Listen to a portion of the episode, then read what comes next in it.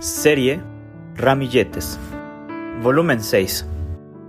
Meditaciones cortas con palabras de edificación, exhortación y consolación. Primera Corintios 14, 3. En quien creyendo os alegráis con gozo inefable y glorioso. Primera de Pedro 1, 8.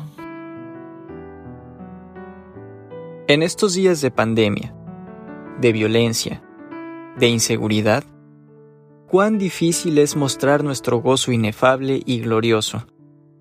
No solo porque ya no se ve la sonrisa en los labios cubiertos por el cubrebocas, pues nuestros ojos, nuestro andar, el tono de nuestra voz y otros detalles del llamado lenguaje no verbal debieran manifestarlo si el apóstol Pedro viviera en nuestro medio, ¿haría esta afirmación si nos escribiera a nosotros? Basado en lo que vemos y oímos, es probable que no lo haría. Entonces, ¿cuál sería la razón de su silencio? Pensemos en la primera afirmación, en quien creyendo.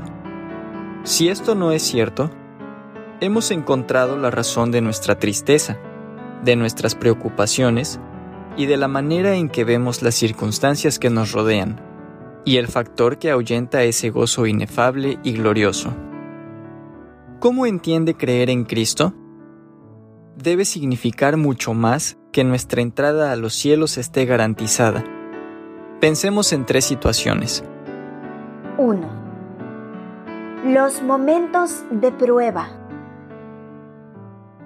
En el mundo tendréis aflicción, pero confiad, yo he vencido al mundo.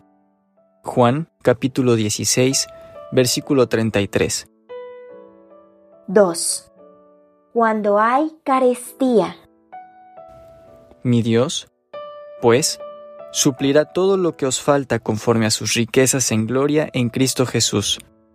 Filipenses capítulo 4, versículo 19. 3 cuando invade la soledad. He aquí yo estoy con vosotros todos los días, hasta el fin del mundo. Amén.